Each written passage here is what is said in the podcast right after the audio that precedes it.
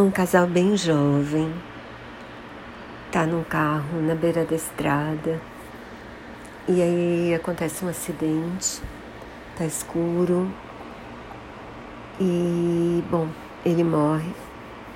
Ela sobrevive grávida dele. E ela tem uma estrutura familiar péssima e acaba indo morar com os pais do moço que morreu e o irmão mais novo dele. E, bom, eu fiquei muito tempo na dúvida se eu assisti até o fim.